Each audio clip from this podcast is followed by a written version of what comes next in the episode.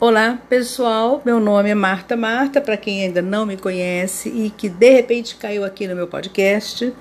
Eu falo sobre relatos verídicos, eu falo sobre o meu dia a dia, conto casos que me acontecem no dia a dia também, para até que até poder dar um alerta às pessoas. Eu acho muito interessante isso, a gente passar para frente tudo que a gente vive no dia a dia em relação a ter cuidado com certas coisas, né? Então é isso aí. Bem, gente, hoje eu vou falar com vocês a respeito de um cliente que eu tenho, que eu durante alguns anos trabalhei com corretagem de imóveis e eu trabalhava em lançamentos, né? Lançamentos de, de imóveis luxuosos também, né?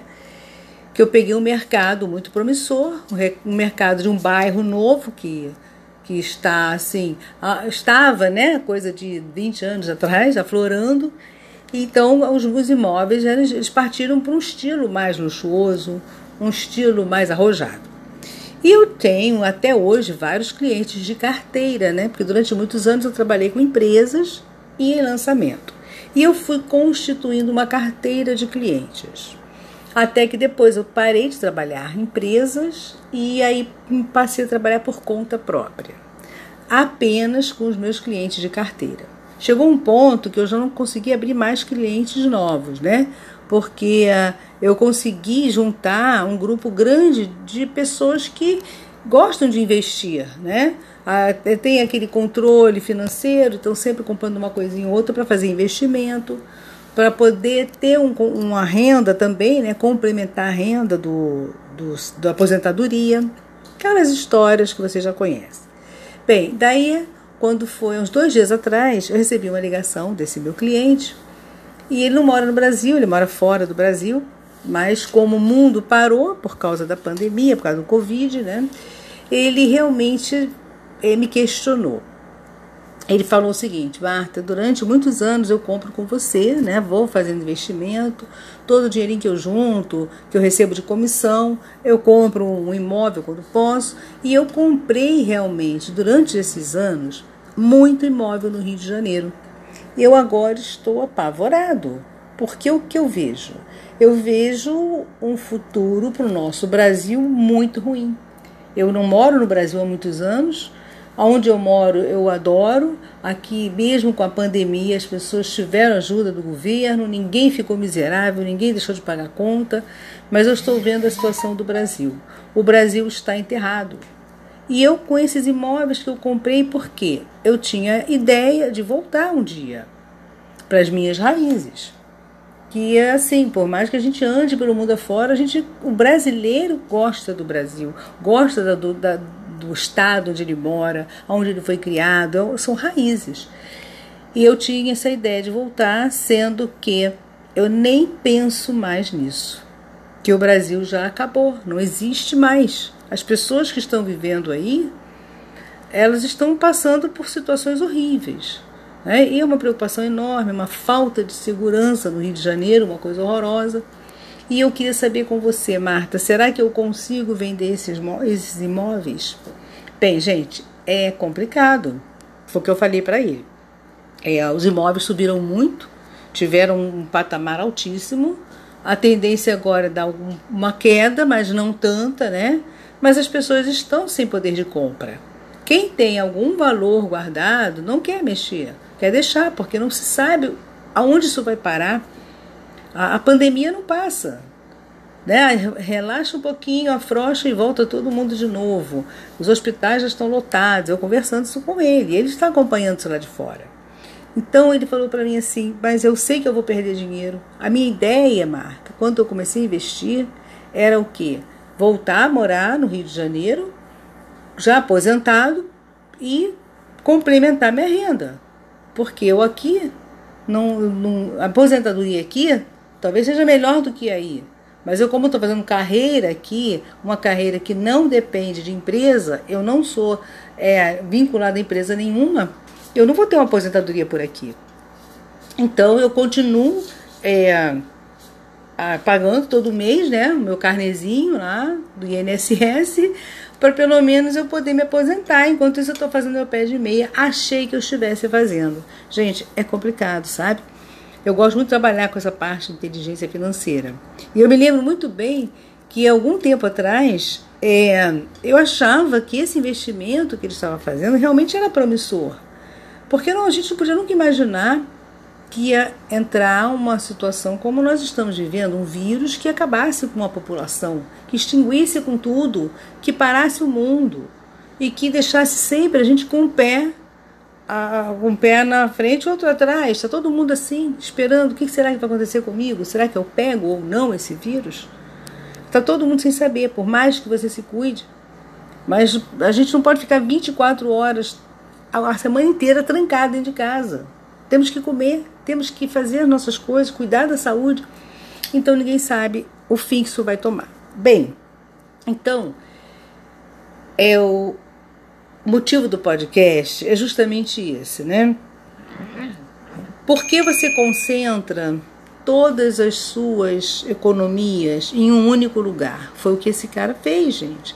Ele comprou imóveis. E foi o que ele falou: eu não tenho mais nada investido em lugar nenhum todo o dinheiro que eu tinha, eu ia investindo nos imóveis. Eu hoje eu tenho bastante imóvel. Mas para alugar tá difícil, para vender tá mais difícil ainda.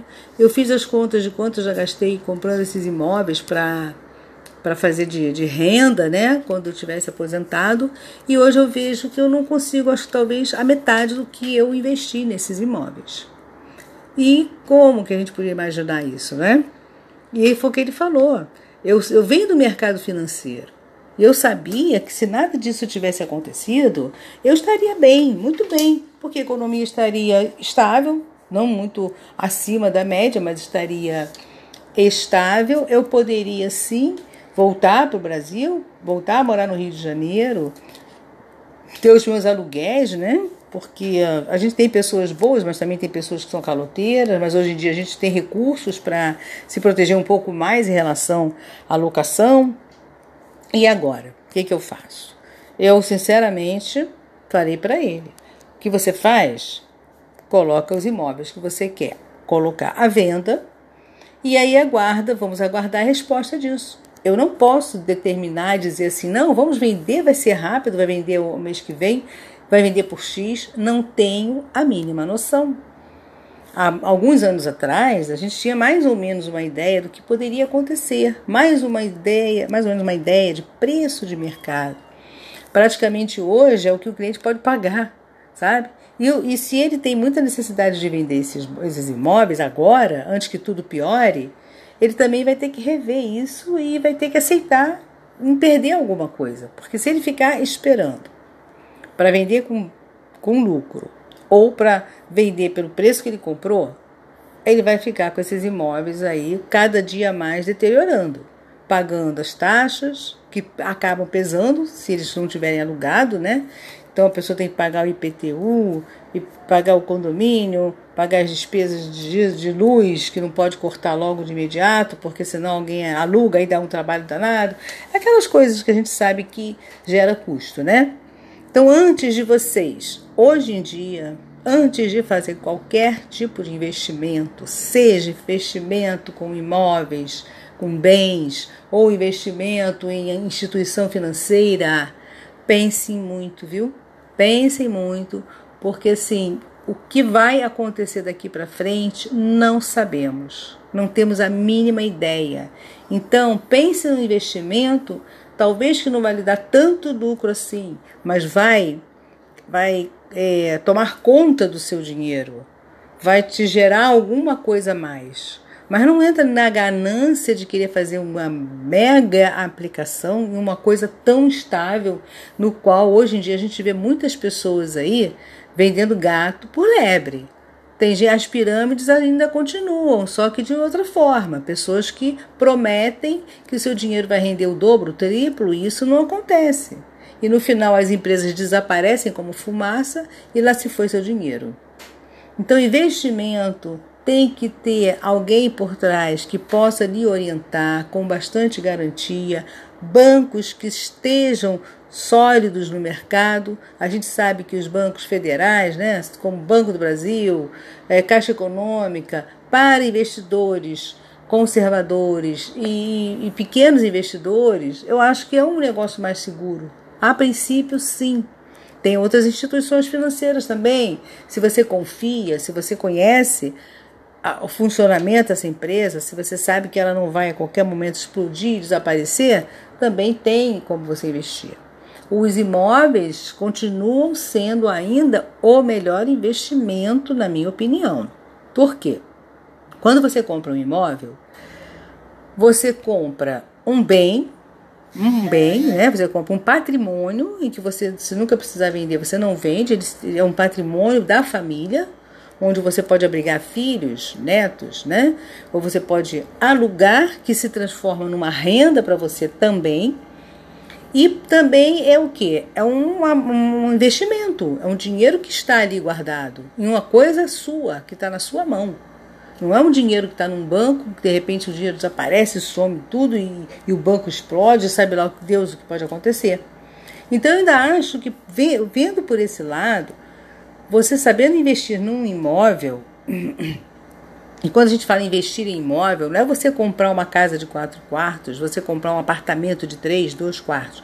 Quando a gente fala em investimento em imóvel, são imóveis pequenos, bem pequenos, que têm uma fácil é, é, tem, como se diz, é que é fácil de você alugar, tem a liquidez e também fácil de vender. Mas de preferência imóvel rotativo. Sabe aquela coisa você comprar numa praia bacana, um, um kitnetzinho e alugar nas férias, alugar nas datas festivas? Isso é um investimento. Quando a gente fala de imóveis pequenos para você alugar por temporada, é muito mais jogo.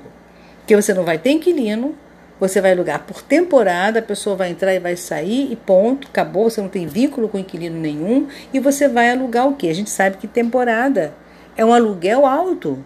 Quem aluga por uma temporada numa praia sabe que vai pagar um valor mais alto.